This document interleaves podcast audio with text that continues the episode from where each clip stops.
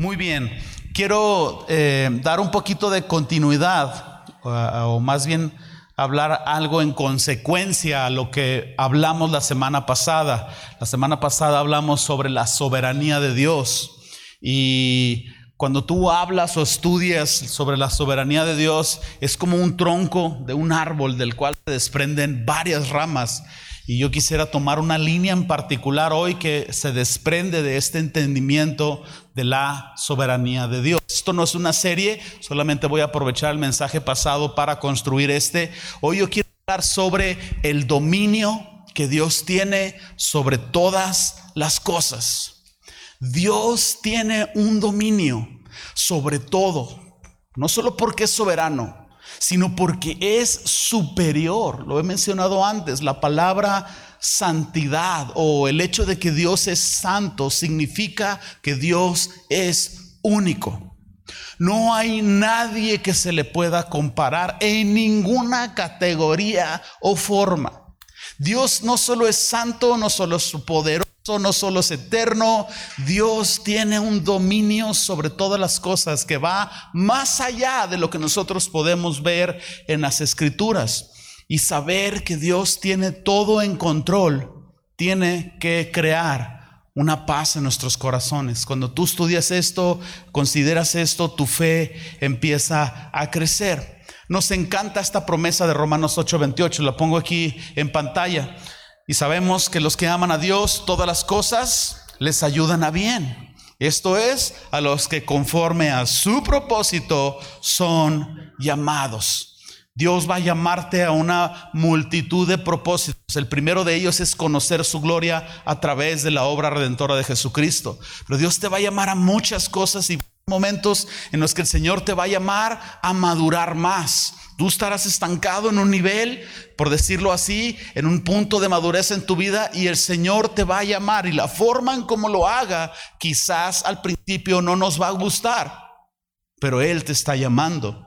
Y esta palabra de Romanos 8:28, este pasaje es muy interesante por estas tres palabras. Vuelve a verlo conmigo ahí en pantalla. Sabemos que los que aman a Dios, fíjate estas tres palabras, todas las cosas ayudan a bien. ¿A qué se refiere la Biblia con todas las cosas? Les tengo una revelación. ¿Están listos? Ahí viene, ahí viene, ahí viene, ahí viene, viene. Listos, listos, listos, listos. Si están listos, digan amén. Amén, amén.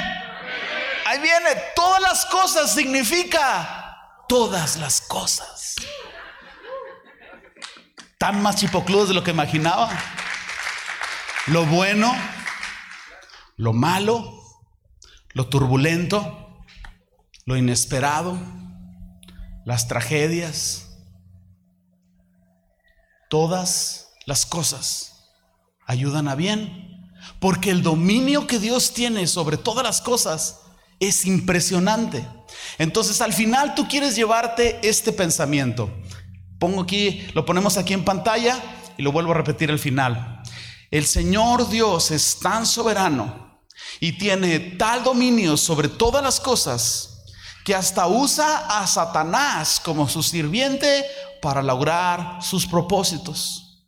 ¿Acaso podemos dudar entonces que Él tiene cuidado de nosotros?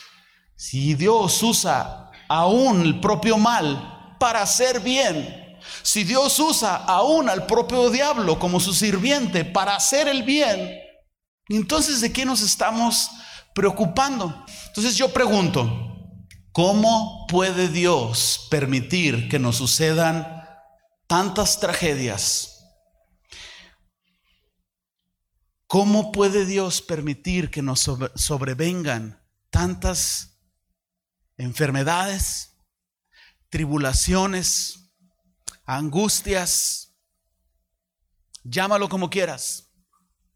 Lo primero que nos preguntamos cuando nos sucede la adversidad, la tragedia es, Señor, ¿por qué permitiste que esto pasara? Y es un proceso en el que comenzamos dudando un poco de Dios, renegando quizás, no entendiendo qué está sucediendo, pero nos preguntamos si es realmente posible que algo malo pueda terminar siendo usado por Dios para hacer un bien mayor. Aquellas personas que han pasado por dificultad y el Señor les ha levantado. Y de maneras que no esperábamos o esperaban, les ha hecho el bien a través de esa dificultad, van a decir amén, es absolutamente correcto.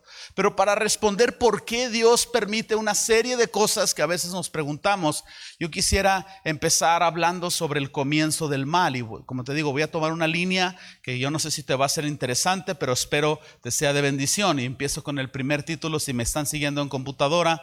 Satanás es un ser creado, limitado, y cegado por su orgullo. Probablemente has estudiado esto antes, pero la Biblia nos dice que Satanás era un ángel especial en el cielo. De hecho, la Biblia dice que era el más hermoso de los ángeles creados.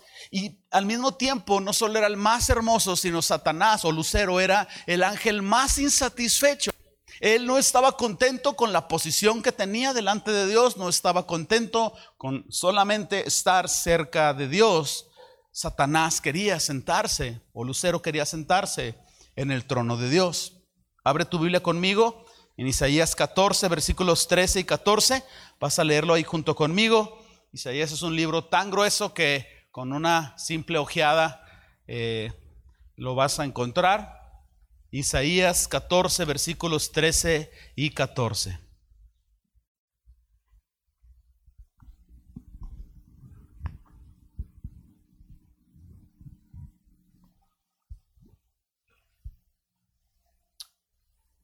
Muy bien, ¿están, ¿la tienen ahí listos? Esto es una descripción de un rey y comparan la soberbia de este rey con la soberbia que Lucero tuvo allá en el cielo. Dice la escritura, eh, eh, tú que decías, se refiere a Satanás, tú que decías en tu corazón, subiré al cielo. Y en lo alto junto a las estrellas de Dios levantaré mi trono. Y en el monte del testimonio me sentaré a los lados del norte, y sobre las alturas de las nubes subiré, y seré semejante al Altísimo. Esto es lo que hizo que él fuera despojado de su posición. Sabemos que de la hermosura Dios lo desterró y ahora lo cubrió con un aspecto eh, horrendo. Y los ángeles fueron creados con una característica muy similar a las de los humanos. Ambos, tanto ángeles como humanos, fueron seres hechos para servir a Dios y fueron somos seres hechos también para tener una libre voluntad, es decir, tanto ángeles como humanos somos hechos para adorar a Dios y somos hechos con libre voluntad. Piensa más profundamente conmigo. Si, vamos a tomar el caso de los ángeles, si los ángeles no tuvieran libre voluntad, ¿cómo pudiera ser válida su adoración en el cielo? Si estuvieran obligados a adorar a Dios, nomás santo, santo, santo, santo, santo, santo, ¿tú crees que Dios se sentiría satisfecho? Cuando llega tu señora y te dice, ay, es que no me dices que me amas. Híjole, les ha pasado, hermanos. Es que no me dices que me amas. Pues sí, te amo. Ah, es que ya no se siente igual. En la primera parte yo no sé si tiene razón, en la segunda parte sí tiene razón. Cuando te dicen te amo, pues porque están obligados a hacerlo, no lo sientes igual. Pero ¿cómo lo sientes cuando lo, lo hacen de corazón? ¡Wow! Te sientes genial. Entonces la adoración en el cielo es voluntaria. Entonces los ángeles tienen esa libre voluntad. Entonces la Biblia nos dice que este ser angelical era el más hermoso, pero al mismo tiempo era el más insensato, porque por su hermosura él llegó a pensar que podía sentarse en el trono de Dios, implicadamente podía remover a Dios de su trono. Entonces yo digo insensato no por insultar a, Satanás ni nada, digo insensato en una verdad fundamental. ¿De cuándo acá las hormigas creen que pueden dominar al tiranosaurio Rex? Yo sé que los de mi generación saben quién es la hormiga atómica. ¿Se acuerdan de la hormiga atómica? Diez push-ups y vencía a todos los malos. Genial. Pensemos en la hormiga atómica que puede cargar al tiranosaurio Rex. Te dije, si sigues gruñendo, te voy a aventar bien lejos. A la una, a las dos, a las tres. ¿Cómo pudiera ser que un ser creado remueva a un ser eterno de su trono? La soberbia lo cegó y lo llenó de insensatez. Obviamente cayó, pero el asunto es este. Este es el comienzo, la explicación muy simple del comienzo del mal. El asunto es este, que a partir de ese momento Satanás ha dedicado el resto de la historia a convencer a los humanos de su misma ceguera. Si tú vuelves a tomar el pasaje nuevamente y lees Isaías eh, eh, conmigo, no lo voy a leer todo, pero nada más visualiza todas las veces que él habla en primera persona. Subiré al cielo, levantaré mi trono, me sentaré, eh, en las nubes subiré, seré semejante, yo, yo, yo y yo. ¿Quieres saber cuál fue el problema central en el huerto del Edén? que el humano dejó de visualizar a Dios como el centro y se quiso poner a sí mismo en el centro. Le dijo la serpiente a Adán y a Eva, seréis como Dios central. Y entonces el intento de Satanás es hacer que el humano piense, yo, yo, yo y yo. Y por eso socialmente y espiritualmente la humanidad está como está porque somos egocentristas cuando debemos, fuimos creados para tener a Dios en el centro. Entonces, ¿qué, ¿qué sucede? Que Satanás ha querido convencer a la humanidad de esta ceguera, ha querido convencer a, a, los humanos de que hagan lo mismo. Satanás no ha cambiado, sigue siendo tan insensato, tan egocéntrico como lo era antes y tan limitado como ha sido siempre. En general, Satanás junto con todos los ángeles, caídos o no caídos, son seres limitados. Esto es algo que yo quiero que tú lo tomes en tu mente y no lo pierdas y me sigas. Son seres limitados. Así es de que después de esta plática, créeme que ya no le vas a estar echando la culpa al diablo por poncharte la llanta. Diablo, poncha llantas, me volviste a atacar. Es un tornillo que estaba en la calle y el diablo ni cuenta se dio de lo que está sucediendo en, tu vida. Pero piensa en esto, Dios es omnisciente, Dios lo sabe todo. Los seres angelicales no lo saben todo, saben solo lo que Dios les revela. Dios es omnipresente, está en todo momento, en todo lugar, al mismo tiempo. Los seres angelicales, sean demonios, sean ángeles, no son omnipresentes. De manera que estos seres, vamos a tomar la línea de los demonios, tienen tanto poder como Dios les permite que tengan.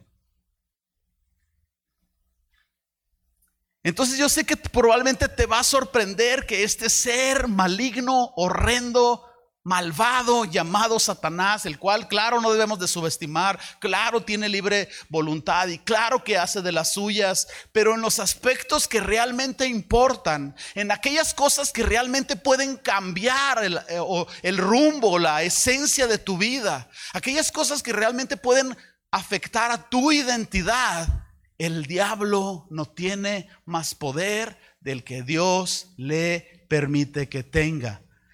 Satanás y cualquier demonio que tú quieras citar, incluyendo el ponchallantas, tienen un poder limitado y son, a fin de cuentas, como seres creados, son y siguen siendo sirvientes de Dios. Satanás no quiere que tú abraces esta verdad. No quiere que tú entiendas y vivas por esto, que Él está limitado y Él no puede tocar tu vida, de nuevo, en aspectos importantes, sin que Él tenga el permiso de Dios. El dominio de Dios es tan contundente, tan superior, que Él puede utilizar no solo el mal, sino también a los seres malignos para cumplir su voluntad. Y ojo con lo que te voy a decir, Dios puede utilizarlos también para extender su reino. Y yo sé que suena descabellado y estás empezando a rascarte la cabeza, pero yo quiero mostrarte bíblicamente que no estoy diciendo tonterías. Vámonos al inciso B y vamos a plantear esta pregunta. ¿Cómo usa Dios a Satanás para hacer la voluntad de Él y extender su reino? Tengo cuatro puntos, nos vamos con el número uno. ¿Están listos? ¿Tienen miedo? ¿Le tienen miedo al diablo? ¿Y a su suegra qué tal? Ah, ¿verdad? No, que, no, que, que, ningún demonio. Ok, muy bien. Aquí vamos. Dios, número uno, Dios usa a Satanás como un instrumento para purificar a sus fieles. Ojo con esto y no se, no, no se pierdan, síganme por favor. ¿Cuál fue el pecado original de Satanás? Bueno, que se sintió con un concepto más alto de sí mismo que el que debía de tener. ¿Estás de acuerdo conmigo? Entonces, debido a que Satanás tuvo ese sentir de altivez, ahora Dios, yo pienso en una forma de sarcasmo, utiliza al propio Satanás como un instrumento para mantener humildes a sus siervos. Le está dando una cucharada de su propio chocolate. Está genial, ¿no? Está súper bien. Déjame explicarte cómo es esto. Cuando tú lees la Biblia, tú ves a Pablo el autor de la gran mayoría del Nuevo Testamento. Pablo tenía unas revelaciones tan impresionantes. Toma cualquier línea de, lo que Pablo enseñó y de veras que era un hombre que lo usó Dios increíblemente. Pablo no estaba casado y enseñaba sobre el matrimonio creo yo, no tenía hijos y enseñaba sobre cómo educar a los hijos. O sea, Pablo tenía unas revelaciones en algún momento de la escritura, él cita haber estado en el tercer cielo, haber tenido revelaciones tan increíbles. ¿Y qué era lo que sucedía? Que Dios quería utilizarlo grandemente, pero Dios no quería que hubiera soberbia en su corazón y que Pablo se sintiera el papas fritas, la última Coca-Cola en el desierto. ¿Qué sucede? Ve conmigo a 2 Corintios capítulo 12, versículos del 7 al 9. Fíjate, por boca de Pablo, qué es lo que la forman como Dios lo mantuvo humilde. Comienzo en el versículo 7. Y para que la grandeza de las revelaciones, yo Pablo, no me exaltase desmedidamente, no me sienta súper orgulloso, me fue dado un aguijón en mi carne un mensajero de Satanás. Tiempo fuera. Tiempo fuera, hermanos. ¿Un mensajero de quién? Dios está utilizando a quién?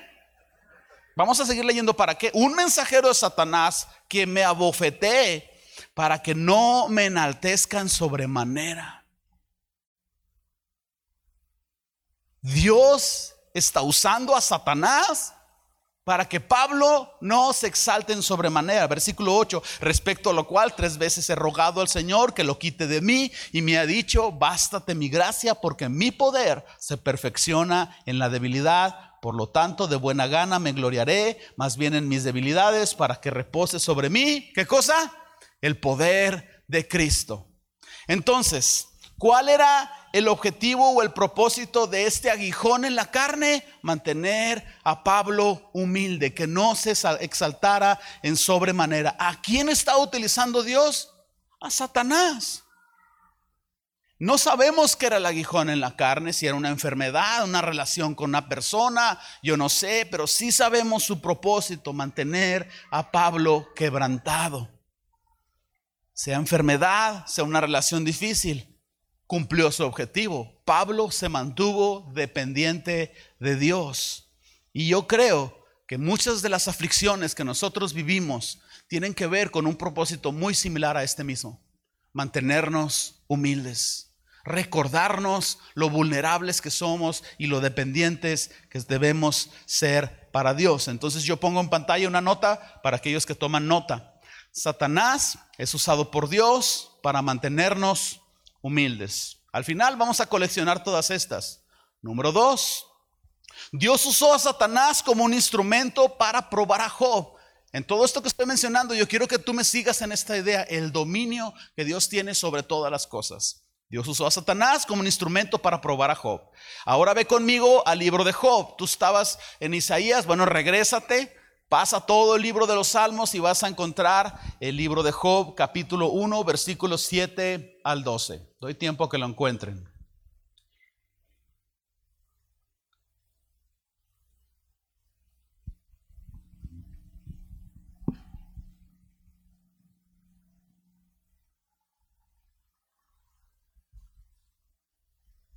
Job 1.7, ¿ya están ahí? Y dijo el Señor a Satanás, ¿de dónde vienes? Respondiendo Satanás al Señor dijo, de rondar la tierra y de andar por ella, de andar dando la vuelta. Y el Señor le dijo a Satanás, y bueno, ya que andas dando la vuelta, ¿no has considerado a mi siervo Job, que no hay otro como él en la tierra, para un perfecto y recto, temeroso de Dios, apartado del mal, como un día lo va a hacer Omar Aldaz? Bueno, mi versión de la Biblia es más pegada al hebreo, entonces ustedes síganme la loquera. Respondiendo Satanás al Señor dijo, ¿acaso teme Job a Dios en balde? ¿No le has cercado o protegido alrededor de él, de su casa y todo lo que tiene? Al trabajo de sus manos le has dado bendición, por tanto sus bienes han aumentado sobre la tierra. Pero extiende ahora tu mano y toca todo lo que tiene y verás si no blasfema contra ti en tu misma presencia. Y el Señor eh, dijo a Satanás, adelante, he aquí, todo lo que tiene está en tu mano, solamente no pongas tu mano sobre él. Y salió Satanás de delante del Señor. Hasta el día de hoy este pasaje a mí me deja pensando, mucho pensando. La conversación entre Satanás y el Señor. Este concepto de, Satanás es que eh, eh, la adoración de Job está basada en bendiciones y Dios le dice, no, está basada en su corazón, porque yo soy omnisciente, yo puedo ver su corazón, tú no lo puedes ver. Y entonces Satanás le dice, toca todo lo que tiene, no le dijo, toca todo lo que es. Y el Señor le dijo, adelante, toca todo lo que tiene. Tiene salud, tiene familia, tiene riquezas. Pero Dios no le dio permiso a Satanás de tocar la parte más importante de Job, que era su identidad, su corazón, aquello que verdaderamente cambiaría el destino de su vida. Y entonces el resto de la historia creo que lo conocemos. Entonces sabemos que Dios permitió a Satanás tocar lo que Job tenía y que Dios le dejó muy claros los parámetros a Satanás. Entonces esto nos dice que el Satanás no tiene poder alguno para afectar las áreas importantes de tu vida. No tiene poder alguno excepto el poder que Dios le permite tener. Y Dios le permite tener ese poder para que Satanás y cualquier ser maligno o cualquier adversidad, cualquier enfermedad, cualquier cosa, Dios lo permite para cumplir sus propósitos eternos. Pongo en pantalla una frase más. Satanás es usado como un instrumento de Dios para probar a sus fieles.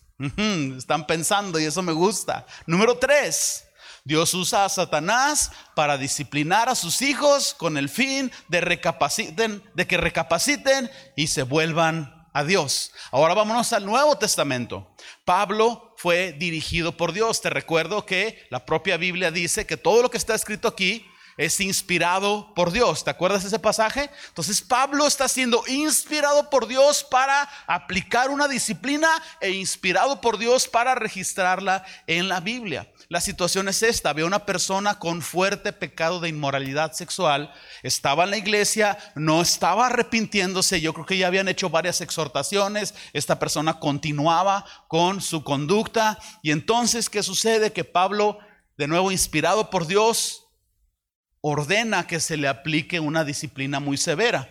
En pantalla pongo 1 Corintios 5:5.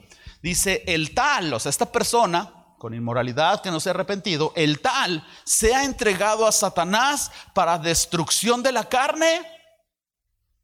Fíjate que dice ahí, a fin, ahí está el propósito, con el propósito de que el Espíritu sea salvo en el día del Señor. En sencillas palabras. Pablo dirigido por Dios dice a esta persona que no se está arrepintiendo, vamos a sacarlo de la iglesia para librar, no librarlo, quitarle la protección, el cuidado, la comunión de la iglesia y lo vamos a sacar para que él allá afuera experimente en carne propia la consecuencia de su pecado. Entonces allá afuera está Satanás, esperando a sacudirlo. Pero Satanás lo está sacudiendo con un objetivo. ¿Cuál era el objetivo? Que él recapacitara en su conducta y quizás en un sentir de esperanza él pueda arrepentirse. Entonces, el parámetro y el permiso de Dios para que esta persona sea entregado a Satanás no es para destruirlo, es para destruir lo que tiene, sacudirlo, condenarlo, dos, tres cachetadas. ¿Para qué? Para que se arrepienta. Piensa en la escena. Mira el dominio de Dios. Dios le está bien. Dejen que Satanás los, lo, vaya sobre él. Y ahí está el diablo. Kame,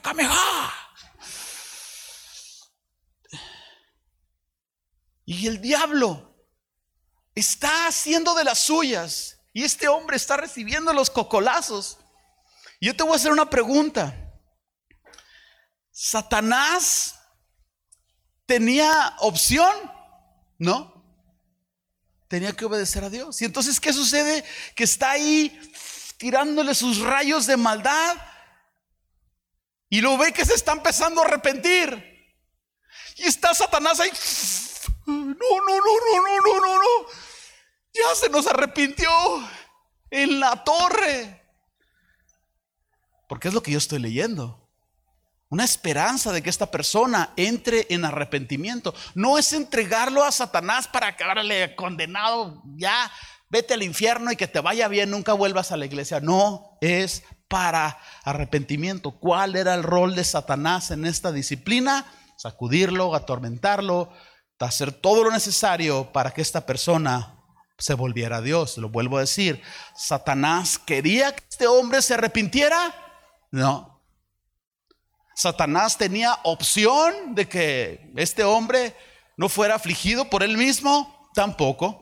A fin de cuentas, pongo esto en pantalla. Satanás sirve a Dios como un instrumento de disciplina para llevar a ciertas personas al arrepentimiento. Asombrado, deberías de estarlo. Deberías de estarlo porque cuando tú empiezas a ver desde este ángulo las cosas, tú te das cuenta el impresionante dominio que Dios tiene sobre Satanás, sobre la enfermedad, sobre la economía, sobre la política, sobre los gobernantes, sobre el calentamiento global. Por favor, hermano, dime qué es lo que te aflige. Dime qué es lo que te aflige. Ah, también sobre eso Dios tiene control y dominio sobre todas las cosas. Número cuatro, Dios usa a Satanás para enseñar a la iglesia. o sea, tú tienes tus maestros de fundamentos, de escuela dominical y también está el teacher Sati. Lucas 22, 31 en pantalla, palabras del Señor Jesucristo. Dijo también el Señor, Simón, Simón, he aquí, Satanás os ha pedido para zarandearos como a trigo. órale. Pero yo he rogado por ti que tu fe no te falte.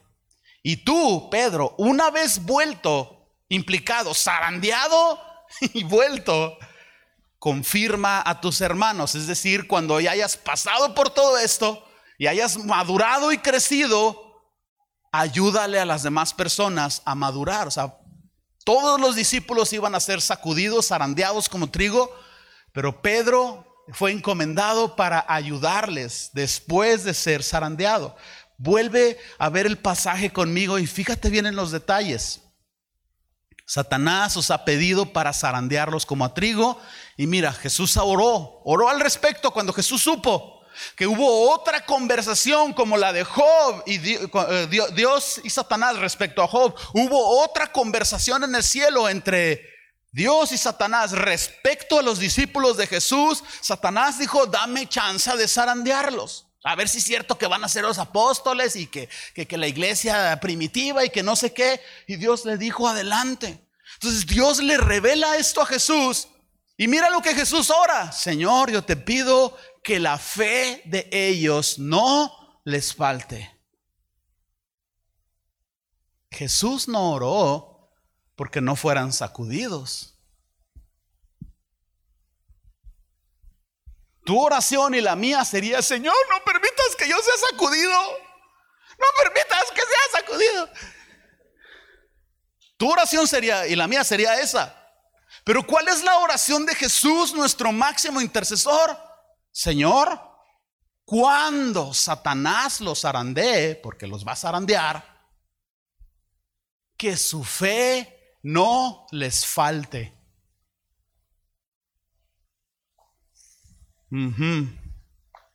Así es. Entonces los discípulos fueron zarandeados, Pedro junto con ellos.